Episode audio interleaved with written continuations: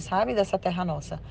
Então, quando eu comecei, comecei uma marca tímida, poucos produtos, um lançamento aqui mais na cidade, regional. E aí eu fui percebendo que o negócio foi crescendo, né? Foi crescendo. E com, à medida que a marca vai crescendo, é, a exigência também cresce junto, né? Então, o seguidor comprou o batom, ele quer no outro dia que eu lance uma base, que eu lance um corretivo, e a gente tem que ir com cautela.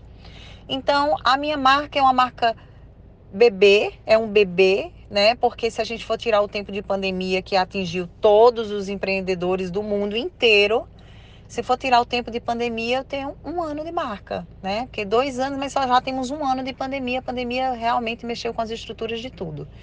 Então é uma começou uma marca tímida, mas que graças a Deus vem ganhando aí a, principalmente aqui a região. Então eu já estou com quase 30 revendedoras, uma marca pequena, pessoas que confiam no meu trabalho, que abraçaram, né, esse projeto que me ajudam aí nas vendas e na divulgação.